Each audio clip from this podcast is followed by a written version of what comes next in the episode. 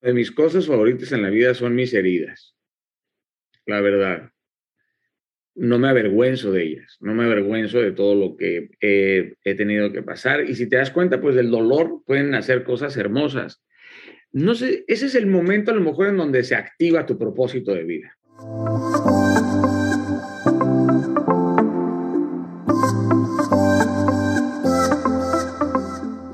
Bienvenidos mi tribu hermosa a otro episodio de En Positivo. Uno muy especial porque es una especie de regalo, pero no solo para ustedes, es un regalo colectivo, porque la persona que voy a tener el privilegio de entrevistar es alguien que admiro muchísimo. Es un hombre que se ha pasado sembrando a través de sus charlas, a través de las redes sociales, a través de sus libros, porque también es autor es considerado como el conferencista motivacional más importante de América Latina y hoy nos da el privilegio de estar en positivo. Daniel Javif. Bienvenido, Daniel.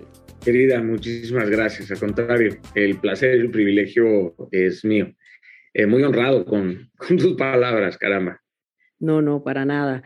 Eh, quiero que sepas que te voy a hacer muchas preguntas y quiero que te tomes el tiempo que quieras para contestarlas porque es un deleite verdaderamente escucharte. Llevo muchos años escuchándote y me gusta mucho el trabajo que estás haciendo y creo que, que la humanidad se beneficia precisamente de eso, de lo que estás haciendo. Eh, ¿Cómo no?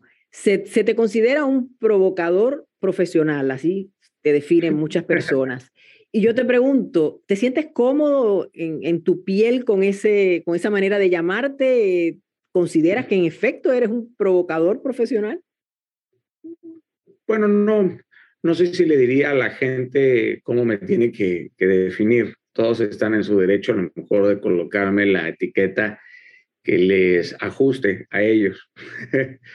eh, no soy fan de las etiquetas porque considero que me, que me limitan y luego las etiquetas te llevan a las comparaciones y las comparaciones te, te deforman. Me siento cómodo siendo auténtico eh, y eso claramente pues es un reto constante. Creo que mi trabajo logra provocar cosas buenas y también cosas malas en otras personas, a lo mejor confrontarles con, con, con ciertos prejuicios, etcétera. Eh, en donde me siento, en donde me siento cómodo es sirviendo, sabiendo que mi trabajo genera valor y significado a, a una persona. Eh, y provocar algo bueno eh, claramente está dentro de mis, de mis pasiones también. Siempre, siempre te refieres a la gente que te sigue y a ti mismo como los inquebrantables. La primera vez que yo lo escuché me llamó mucho la atención porque digamos que no es una manera muy común de llamarse, sabemos lo que significa, no quebrarse, pero ¿por qué decidiste agarrarte de esa frase y hacerla, darle de esa palabra y darle tanto poder? Porque está muy presente, de hecho es el título de tu primer libro que tuve el gusto de leer y que me pareció maravilloso. ¿Y por qué? ¿Por qué inquebrantables? Bueno, inquebrantables viene de un versículo bíblico de Ezequiel 3.9 que dice, te haré fuerte como la roca, inquebrantable como el diamante. Muchos quieren ser claramente diamantes, pero por su brillo, por su valor, eh, pero yo lo miro desde su resistencia, de su, la capacidad de soportar la presión y la, y la fuerza.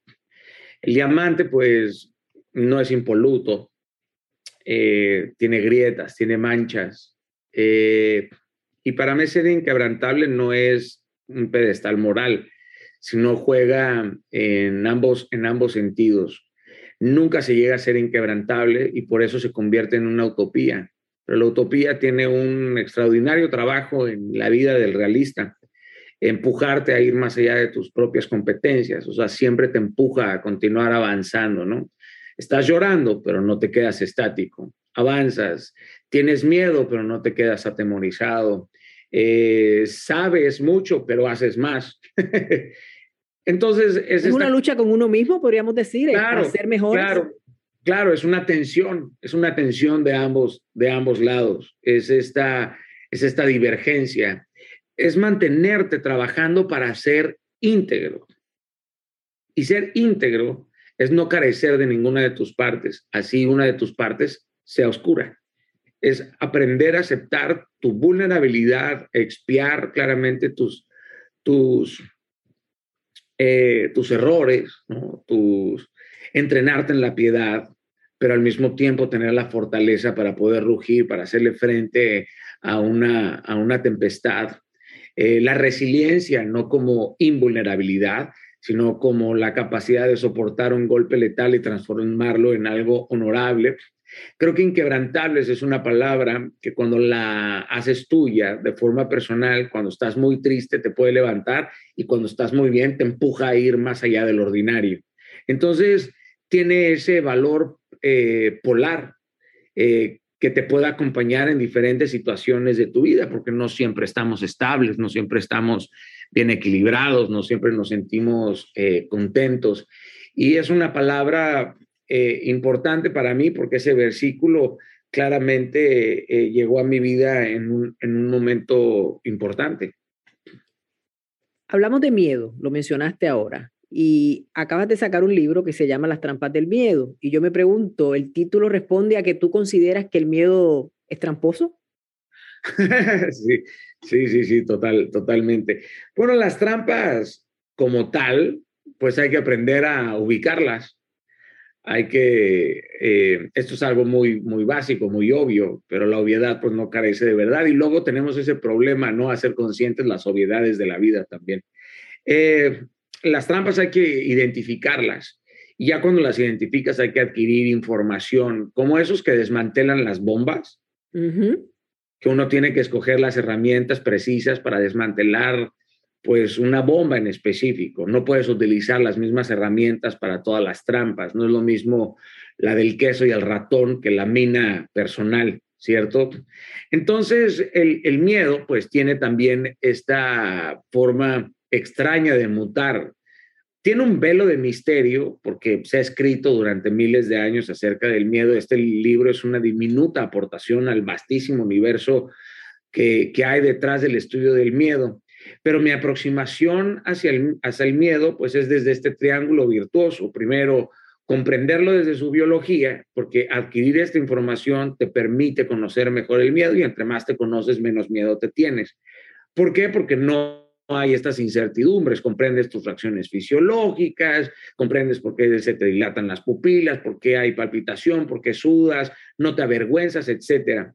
Luego el camino claramente de la psicología, que hoy estoy cruzando la carrera de, de psicología, es importante abordarlo desde ahí, aunque el sistema nervioso es el encargado de lo sensorial, de lo conductual, eh, claramente las emociones y la razón pues no están separadas de este lugar, sino también se gestan en este cajón de sangre. Entonces, comprenderlo desde las emociones, sin el sentimiento, con el sentimiento y luego desde la base espiritual, que es mi caso, la forma en cómo he construido esta pirámide, ¿no? Desde mi creencia, desde mi fe en Cristo, eh, mi amor por, por Dios. Y lo que hice, pues, fue tejer este libro para que pudiera la gente aproximarse desde estas dimensiones al miedo de una forma sencilla, sin que te martirizara, sin que te generara esta ansiedad de leer un libro desde el pedestal de lo, de lo intelectual. Ahora que quien quiera acercarse al miedo desde ahí, bueno, pues está en todo su, en todo su derecho. ¿Cuál tú crees que es la aportación más grande que ese libro puede hacer para ayudarnos a, a vencer los miedos? Porque al final del día, como decía yo al inicio, todos tenemos miedo, tuvimos tenemos y seguiremos teniendo. Y es un desafío porque el miedo te lleva a perder muchas oportunidades, el miedo te lleva a portarte, digamos, de la manera en que no quisieras comportarte porque partes de ese miedo, ¿no? Que te, que te nubla la razón. ¿Qué piensas tú que es lo más importante que se puede llevar el que lea ese libro? Bueno, eh, creo que dibuja muy bien un mapa de rutas para para poder desmantelar o mínimamente atenuar ciertos miedos. No es un libro clínico ni pretende sustituir una terapia. Es un libro educacional e inspiracional. Pero haces una mezcla interesante porque hablamos, como tú dices, e-, es la parte biológica, es la parte espiritual, es la parte emocional, es una mezcla que no es muy común.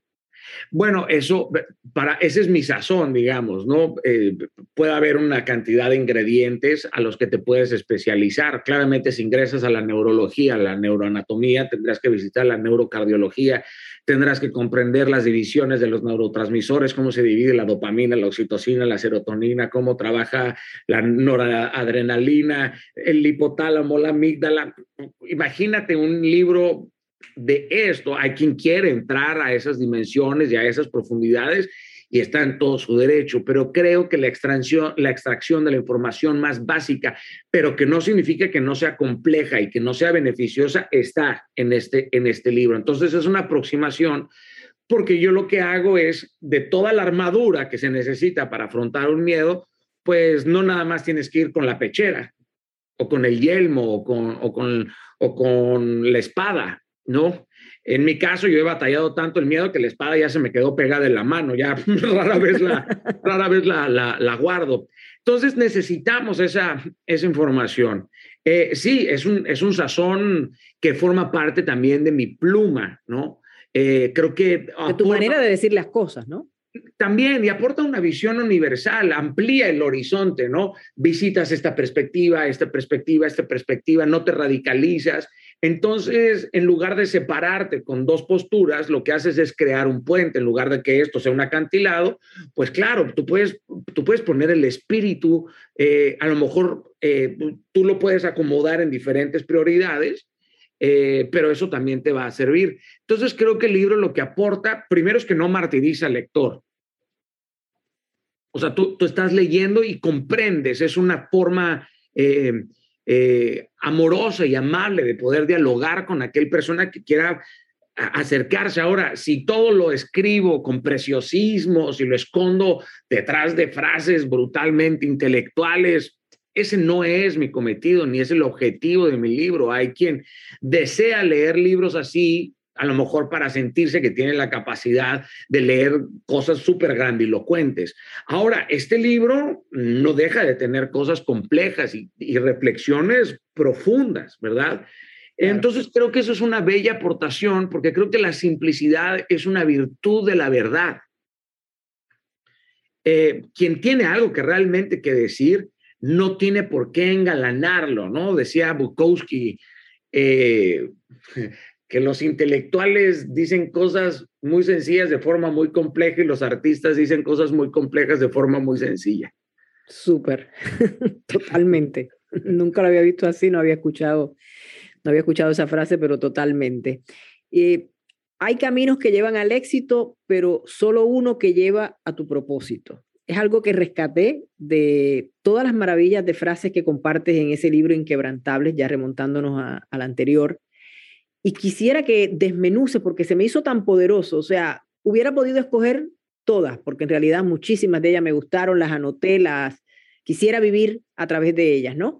Pero cuando hablamos del propósito, yo creo que, wow, todos decimos con qué propósito vinimos al mundo y tú en una frase resumes algo que se me hace monumentalmente importante y que me gustaría que desmenuces para nosotros, los mortales. Con gusto. Estoy en ese mismo, en ese mismo lugar, pues, clara, claramente. Em, bueno, yo lo visualizo de la siguiente forma. Uno puede ser exitoso en lo equivocado. Eh, y cuando, cuando llegas al éxito del lugar equivocado, digamos que puedes entrar por la puerta grande, pero es la puerta equivocada, ¿no? Claro. Eh, podríamos creer que un narcotraficante es brutalmente exitoso podríamos creer que alguien que es muy famoso y relevante en los medios es muy exitoso. Para mí el éxito es más un lugar a donde tú llevas a otros que un lugar a donde tú llegas solo.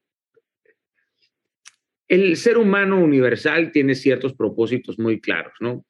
La seguridad, eh, probablemente reproducirse, eh, necesitamos dosis masivas de amor para ser eh, individuos saludables, vinculación con la sociedad porque somos seres gregarios, digamos que hay, hay, ciertas cosas que son fundamentales para el beneficio del ser humano. Ahora, el propósito, que es esta razón de ser, la cual han investigado o han tratado de definir los filósofos desde principios de, de, la, de la era, pues todos suponen, porque todas las aproximaciones al, al propósito tienen que ser individuales, no hay un propósito eh, para el colectivo. Puede haber un propósito cuando el colectivo se pone de acuerdo para conseguir algo, pero de forma muy individual, más allá del matrimonio, más allá de tantas cosas. Eh, ¿Quién sabe? El propósito es totalmente individual. Es algo claro, ¿Quién sabe ese propósito? Eh, pues no sé si el iPhone sepa su propósito. El propósito lo sabe lo sabía Steve Jobs cuando lo creó, ¿no? Estoy siendo simplista, estoy siendo muy reduccionista, pero para ilustrar esta información es, eh, si no sabes cuál es tu propósito, bueno, pues pon al servicio tus talentos y tus dones, sirve y ahí vas a encontrar una fuente inagotable de gozo, de paz, de, bienestar, de estados eh, eh, muy, muy beneficiosos para, para ti porque creo que el, ser humano tiene un propósito muy claro, que es amar y ser amado. Y que si es una vida terrible si todo se trata de ti, me explico. O sea, si piensas que tú, que tú eres el más grande del mundo, tu mundo entonces es muy pequeñito. Eso está presente en todo lo que he leído, lo que he escuchado, cuando te sigo en redes siempre, siempre, siempre hablas del servicio, siempre hablas en función de los demás. Sí, sí, sí, sí.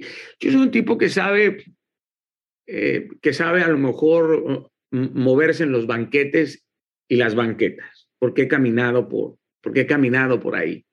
Pero yo nunca he encontrado un lugar de mayor satisfacción que la gratitud. La gratitud no de decir gracias, sino de tener acción de gracias de aceptar que he recibido privilegios en mi vida y que deseo compartirlos y que otros lleguen a ese lugar de gozo y que no tiene nada que ver con la fama, con lo material, con la relevancia, con los mausoleos, con los premios, con, con nada de eso. En mi caso, mi propósito es ver cara a cara a Dios, llegar al final de mi vida y que Dios me diga, bien hecho, siervo fiel.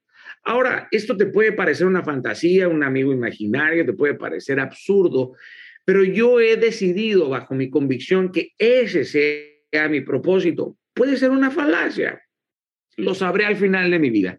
Pero mientras tanto, eso mantiene mi vida en un eje, no soy dirigido por mis humores. Entonces pongo mis convicciones por encima de mis emociones, entonces no soy un tipo que es dirigido por lo que siente hoy o por lo que siente mañana. Entonces no vivo a través del emocentrismo, vivo muy claro con una convicción que me permite morir por ella. Entonces mi vida pues toma un propósito, toma un sentido y es ahí la felicidad que adquiero, ¿no? La felicidad es igual a progreso. Siempre que estás progresando, aunque sea poquitito en la vida, adquieres un shot de felicidad, no de placer, que hay un abismo de diferencia entre placer y claramente la felicidad. Pero yo me enfoco más en el gozo. Entonces el propósito, el propósito de vida, pues lo vas descubriendo, vas aprendiendo los cómo. Yo no siempre sé a dónde voy, querida, sé a dónde no quiero regresar. Eso sí, lo tengo, lo tengo muy, lo tengo muy claro. A lugares de frustración no quiero regresar, a lugares de enojo, a lugares de ansiedad, y no porque salga huyendo del dolor, porque no me gusta huir del dolor, me gusta aprender del dolor, que sea como un maestro redentor, sin romantizarle claramente. Bueno, te das cuenta que ya me puse a hacer aquí una disertación de todo. me, pongo, me pongo intenso y a lo mejor dije mucho y no terminé por decir nada. Eh, bueno, yo creo que sí, porque definiste la importancia del propósito, que al final del día es lo que nos lleva, yo creo, es lo que de lo que partes para esa frase, ¿no? Sí, sabes. éxito, propósito, ¿por qué? Hay un lugar, querida, en donde por más éxito, por más relevancia que adquieras en la vida, volteas a ver al lugar en el que estás y dices, este no era el lugar que me pertenecía. Jamás quise llegar aquí, pero nunca no supe ponerle freno de mano al tren. Me subí a este tren y han pasado 40 años de mi vida y ahora me encuentro en el mismo trabajo que odio hace 20 años y me dio miedo emprender algo nuevo, pero nunca me dio miedo quedarme completamente estancado aquí, que me salieran raíces. Y claramente, pues van a aparecer los pretextos. Yo prefiero a la gente que tiene más ganas que pretextos. Ahora, las circunstancias pueden ser aplastantes, sí. La cultura que te rodea, sí. La economía, las incapacidades mentales, sociales, de salud, sí. Pero hay personas que han vivido infiernos terrenales y han logrado dar un salto cuántico. Y de verdad te vas a dar por vencido después de todo lo que te ha costado trabajo llegar hasta donde estás. O sea, que no utilizar un talento me parece una insolencia, no ser un mayordomo con este con este fideicomiso que se nos entregó, postergar nuestra felicidad, ahora en diciembre seré feliz. ¿Qué carajos es eso?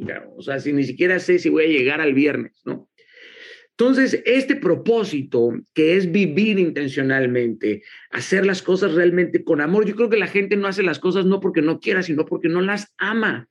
Porque cuando tú amas algo, eso te despierta, te levanta de la cama. O sea, yo he cruzado una enfermedad que me atacó durante 10 años y estuvo a punto de dejarme a lo mejor una silla de ruedas.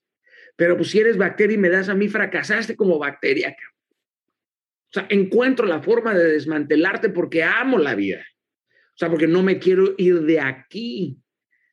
Eh, y eso creo que es el propósito del ser humano, ¿no? O sea, llegar al final de la vida roto, pero de una sola pieza por dentro. ¿Cómo nos va a encontrar la muerte?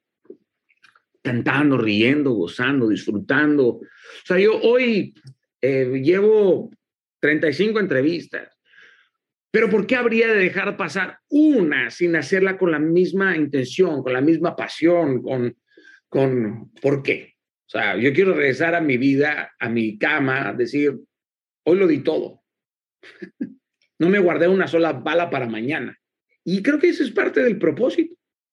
Sabes que, eso era lo de lo que quería hablar ahora, justamente ahora que mencionaste lo de tu enfermedad. Tuviste, todo el mundo te escucha eh, con esa capacidad que tienes para, para llevar tu mensaje y de alguna manera todos andamos en busca de la felicidad, de ese propósito, de lograr una espiritualidad más plena y te escuchamos y aprendemos y pensamos, él tiene una vida perfecta. Nunca te has querido proyectar así, lo sé, pero uno tiende a pensar, bueno, por lo menos mínimo es feliz. Pero has tenido momentos muy oscuros en tu vida, hablabas de grandes maestros. Tuviste un momento donde te enfermaste, como mencionaste, donde se enfermaron tus padres, donde quebró tu negocio, donde todo parecía oscuridad. De repente, tú en medio de todo eso que está pasando, haces un video que dice el fracaso no existe. Tu esposa lo sube a redes y se vuelve una locura viral. La gente no quiere ser exitosa lo que la gente quiere es ser muy famosa. Lo que la gente quiere es ser famosa. De hecho, los reflectores nos han dejado ciegos por completo. Hemos creído que mientras que sintamos los flashazos en la cara y escuchemos los clics de la cámara, estamos dirigiéndonos el camino correcto. Pero nos hemos olvidado de la misión por la ambición. Porque de alguna manera yo creo que todos nos identificamos con él. Y yo te pregunto, ¿comenzó así este joven eh, motivador que conocemos hoy en ese momento o eso venía ya de alguna manera cuajándose. Bueno, de mis cosas favoritas en la vida son mis heridas, la verdad. No me avergüenzo de ellas, no me avergüenzo de todo lo que he, tenido que pasar. Y si te das cuenta, pues del dolor pueden hacer cosas hermosas. No sé, ese es el momento a lo mejor en donde se activa tu propósito de vida. Hay un momento en donde se le pone play, ¿no? Porque hay multipropósitos. O sea, todos estos caminos que terminan por converger en un solo lugar, en donde implosionas y por fin nace esta, esta luz. A lo mejor antes eras una luz estática que iluminaba solo un lugar, eh, pero en ese momento te conviertes en una, en una, antorcha porque todo, porque todo se desdobla, toda la, todo el fondo. Ardes por dentro, ¿verdad? Y lo que ardes por dentro, pues esto es una combustión interna. Eh, y así iluminas, das calor y comprendes que tu trabajo es ir y encender a otra persona. Pero para llegar a ese momento, pues pasaron 31 años, querida. Yo trabajo desde los 6 años. Empecé en la pantomima, en los teatros durante años, siendo mesero, eh, repartiendo volantes, esperando horas para que me dieran un trabajo, eh, andando en el metro, en los camiones, eh, siendo humillado, vejado, no comprendido, cantando. Claro, es que todo, todo eso te constituye, te forja, te poda las debilidades. Y claramente no siempre soy fuerte, soy un tipo con muchas vulnerabilidades, con muchos miedos, con muchas mezquindades todavía por, por expiar, probablemente, ¿no? Eh, a veces me cae mejor mi sombra que mi reflejo, por así decirlo. Este,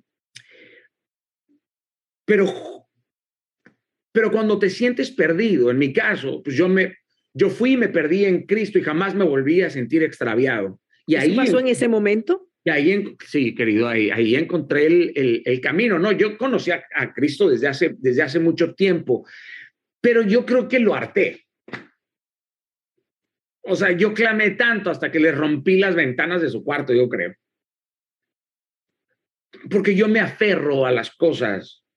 Pues, suena romántico y sublime, no siempre es algo beneficioso, pero es muy difícil de tener un tipo que está dispuesto a no darse por vencido. O sea, que si me rompes el hocico y, las piernas, a lo mejor me arrastro.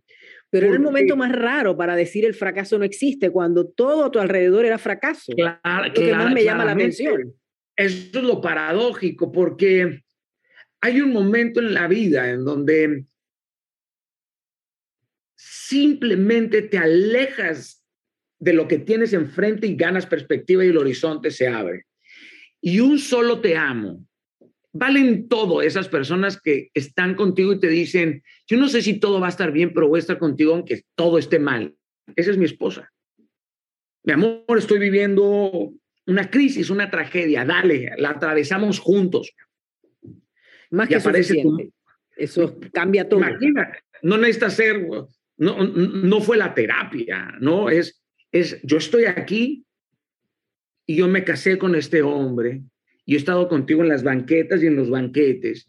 Y cuando entiendes que no existe el fracaso, sino que existe sentirte fracasado, porque llegan pensamientos suicidas a tu mente, llegan pensamientos de ansiedad, de, de, de angustia, que te dejan completamente paralizado, pero de repente haces una hoguera con todas tus ilusiones, todos tus miedos, la enciendes y con la luz que sale de esa hoguera se convierte en un incendio forestal, me explico. Y por eso nace ese proyecto, porque yo me sentía brutalmente fracasado. Pero ahí estaba Dios. Claro, por, supuesto que, por supuesto que ahí estaba Dios. El silencio es otro de sus idiomas, querida. No, no, eh, Dios no tiene que hacer, Dios no hace trucos chafas, o sea, no es un mago, no es un tipo que tiene que estar llamando tu, tu, tu, atención. Eh, no, no, no, no, o sea, claramente, claramente allí, allí estaba. Él ya venía cuadrando el ajedrez para darme el jaque mate, ¿no? Desde muy, desde muy chiquitito siempre lo sentí presente, aunque no lo conocía de forma eh, profunda. Pero yo cuando conocí a Jesús, pues no me quedó otra más que enamorarme de él. Cuando lo conoces real, no al Dios de la representación ideológica de Hollywood, no. Ni al de la religiosidad, no, no, no, no, no, no, no, a, este Dios vivo, ¿no? Eh, y ahí hice ese video y no pasó, o sea, se hizo viral, se hizo muy viral. Yo no volví a hacer otro video hasta como cuatro meses después. Y después pasaron seis meses. Y después tomé la decisión de dedicar mi vida a, servir con lo mucho o poco que tenía, con lo miserable de mis ideas. Y pasaron otros dos años de conferencias gratis. Viajé, fui, pedí permiso, pagué para que me dejaran hablar en escuelas.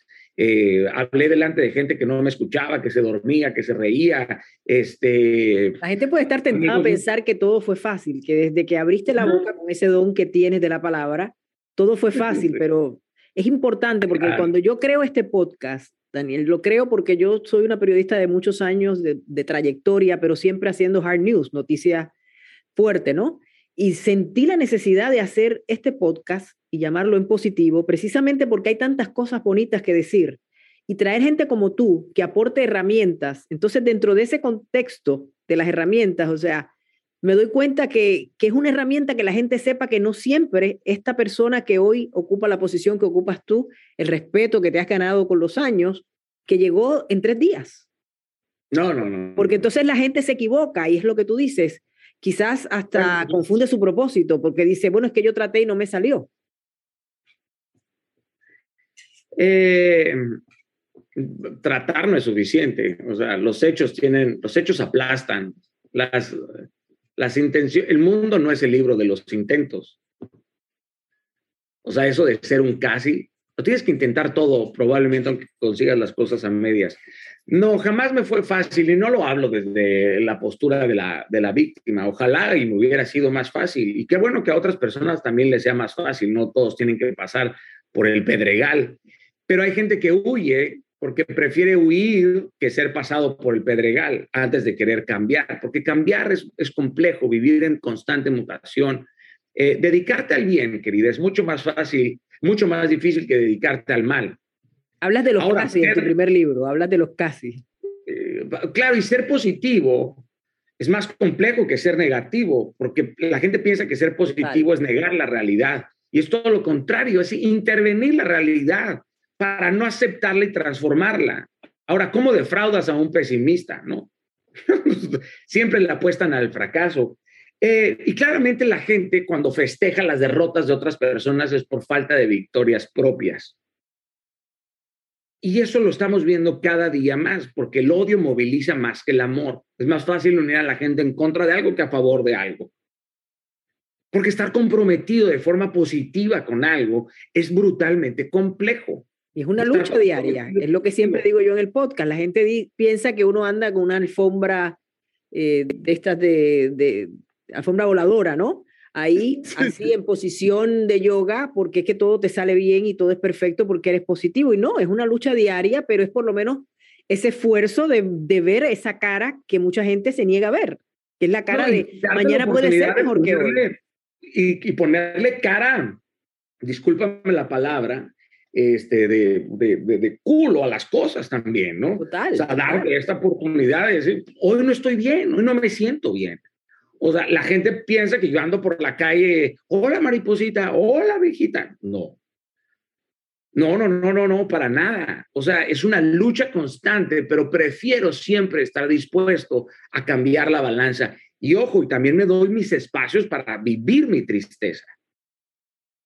No para esconder mis dolores, ¿no? Lloro, este, me desespero, este, pierdo la capacidad de asombro, pero son estas las divergencias también, benditas sean estas divergencias en, cada, uno de, en cada uno de nosotros. Creo que eso es ser positivo, es tener la capacidad de transformar algo eh, negativo, catalizarlo, ¿no? transfigurarlo.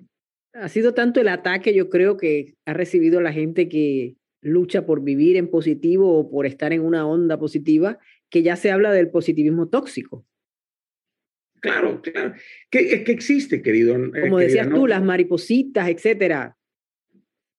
Claro, pero todo lo ponen en una etiqueta, lo ponen en, en, la misma bolsa. Y eso es no tener pensamiento crítico. Y tiene mucho que ver con la sobreinformación. Estamos inundados de información, pero famélicos de sabiduría. Entonces los intelectuales cuestionan a todo el mundo y los sabios se cuestionan a sí mismos. Y, claramente, sí, sí existe este positivismo tóxico, sí, claramente existe.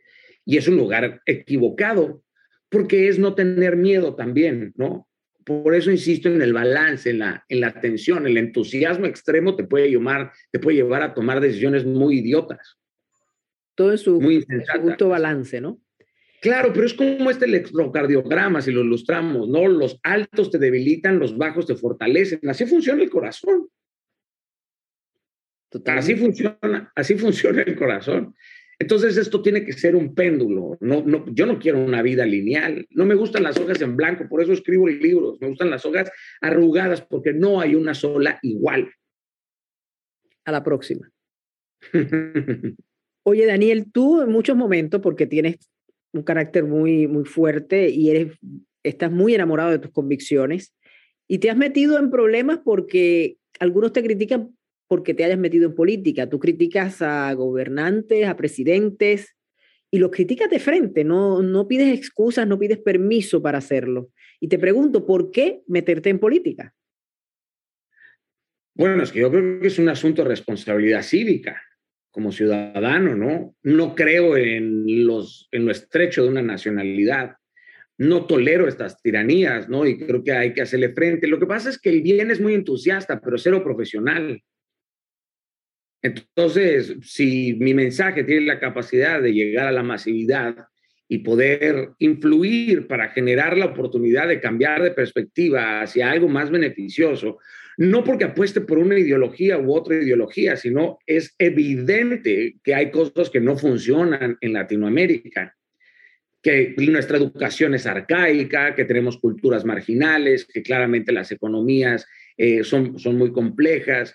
Yo no sé si son de izquierda o de derecha, yo prefiero revisar si son de arriba o son de abajo, pero el estado putrefacto del corazón de los tipos que se sientan en las sillas que dirigen nuestras naciones tiene algo dantesco. Mira lo que acaba de pasar con Nicaragua, querida, ¿no? O sea, Daniel Ortega le ganó a Daniel Ortega y quedó en tercer lugar Daniel Ortega, ¿no? O sea, eso es una, eso es una locura, una verdadera, lo, una verdadera locura. Lo que pasa. Sientes que no puedes callarte ante eso.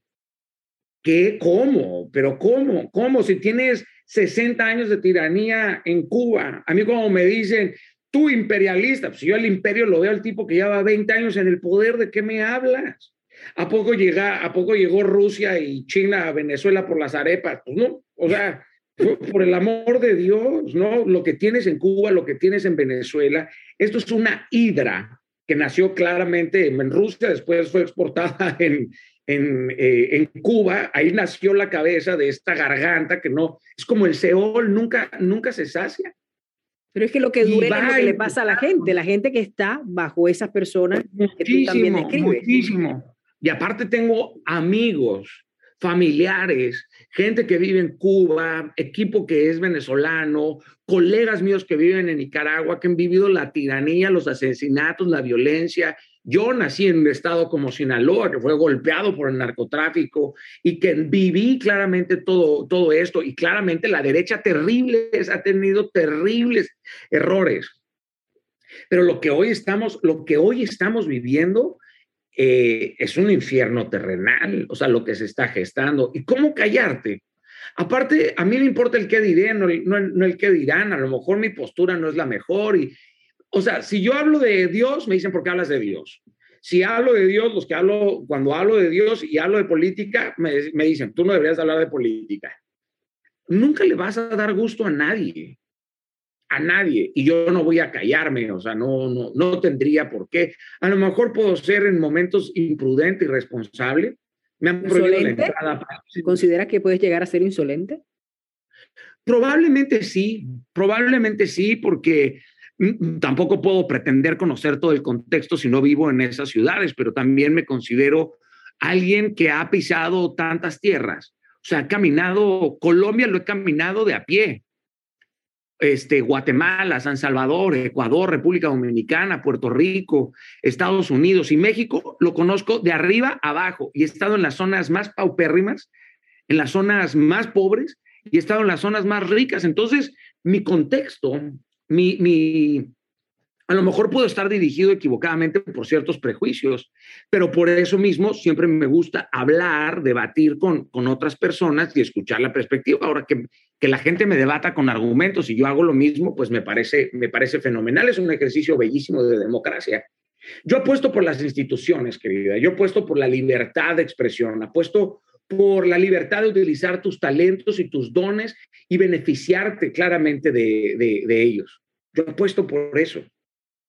Sabes que me llama mucho la atención que veo que tú contestas tú mismo y te defiendes en las redes sociales, me refiero, y te defiendes y, y le rebates lo que te dicen y entonces uno piensa, usualmente alguien cuando llega a tu nivel tiene alguien que le maneje las redes, pero pareciera que las tuyas las manejas tú, porque, o sea, es como tu presencia está ahí muy, muy clara y tú a algunos lo tratas de convencer y a otros los dejas por loco, porque es lo que tú dices, nunca vas a poder complacer o convencer a todo el mundo. Hay gente que merece una respuesta, ¿no? Hay gente que merece una explicación y hay gente que merece tu silencio, claramente. Algunos un coñazo también, pero no los tengo de frente. Entonces. Bueno, pero yo te he visto eh, dar dos o tres coñazos verbales, ¿oíste? sí. Bueno, hay. hay puesto más de uno en su sitio. Hay palabras que van más rápido que las balas, eso sin, sin, sin duda. Eh, no, nadie maneja mis redes sociales.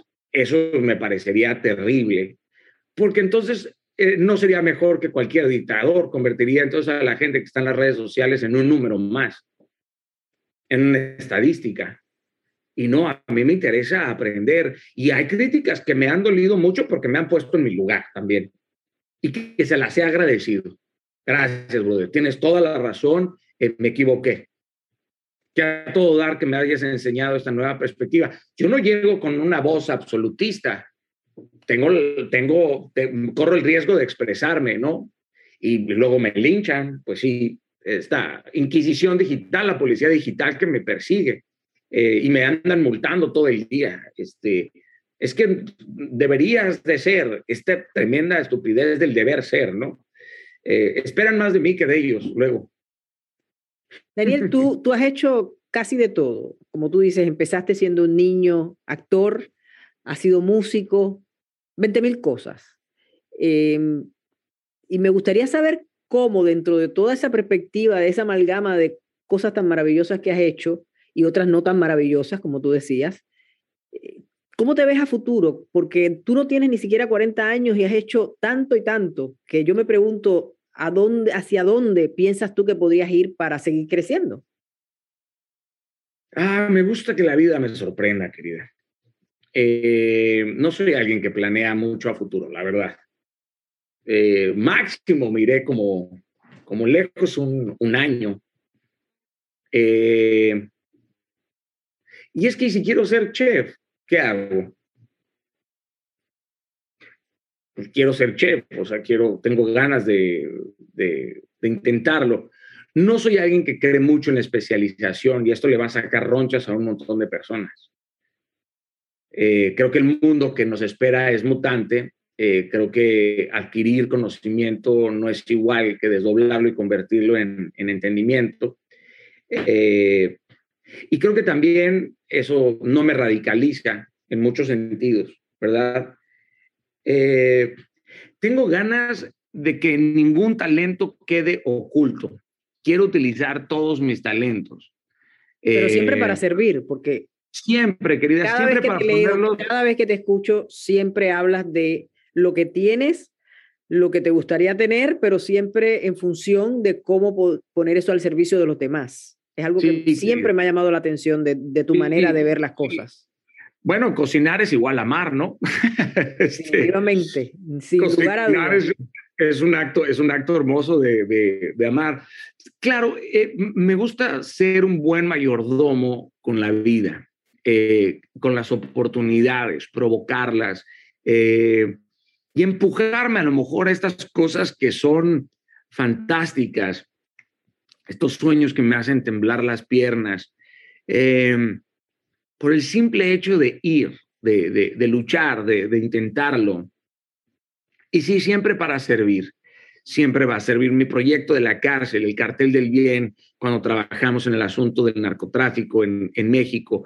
Eh, ahora formo parte de, de un proyecto precioso eh, que, que lamentablemente México es el segundo exportador en tráfico sexual infantil. Entonces ahora estoy trabajando con una cantidad de gente extraordinaria, con, con con muchas asociaciones en México para trabajar el asunto de la trata y de la pornografía infantil. Tengo una lucha eh, de concientización acerca de la xenofobia y de la pornografía. Y si esto lo puedo hacer cantando, actuando, cocinando, sirviendo, declamando, haciendo poesía, videos, a mí no me importa, pero yo cualquiera de esos caminos mientras que le llegue a alguien, con que toque un alma, una, con eso es más que suficiente. El otro día no sé si te leí o te escuché en algún lugar y me, me, pareció muy chistoso que tú decías que, que tenías que tener tolerancia, que los demás debían tener tolerancia a las críticas como las tenías tú, porque había gente al que, por ejemplo, tu estilo le desesperaba. No sé si te referías a que hablas fuerte, a que utilizas a veces palabras soeces, a que eres muy directo. Hay gente que te ha planteado que que, tú sientes que le hace rechazo a eso, porque a veces también la dureza y, bueno, la verdad sobre todo. Sí, porque soy, no, porque soy intenso, este, porque, porque puedo parecer alguien tóxico. ¿En qué sentido? No veo la toxicidad en, no, por la manera en como no, porque por la manera en como me expreso, la manera en como me comunico. Ahora, esta forma de expresarme proviene de la pantomima, porque eh, yo claro, es que eres una amalgama de cosas, eres una mezcla. Por eso soy circense, crecí en los teatros declamando a Dostoyevsky, imagínate, a Quevedo, a Oliverio Girondo, está haciendo a Margarita Ursenar, interpretando a Juan Rulfo, Hugo Argüelles. Imagínate si todo este mundo del teatro, de lo barroco, eh, de lo rimbombante, no está integrado en mí. Entonces, claro, hay gente que piensa, es que esto es un personaje, y sí, sí puedo parecer un personaje circense, por la manera en cómo me muevo, la manera en cómo me expreso. Tampoco me gustan las vaguedades, es que el asunto de la, verdad ya es un tabú. Y a lo mejor mi tono de voz eh, puede ser recalcitrante para algunos, pero pues a mí no me gusta parecer este personaje, este tipo soy yo. Hay momentos en donde soy brutalmente sereno, en donde puedo utilizar otra voz y, parecer intelectual y brutalmente consciente y sereno, ¿no? Pero no, este, simplemente no soy yo. ¿Y tú eres fiel a ser tú?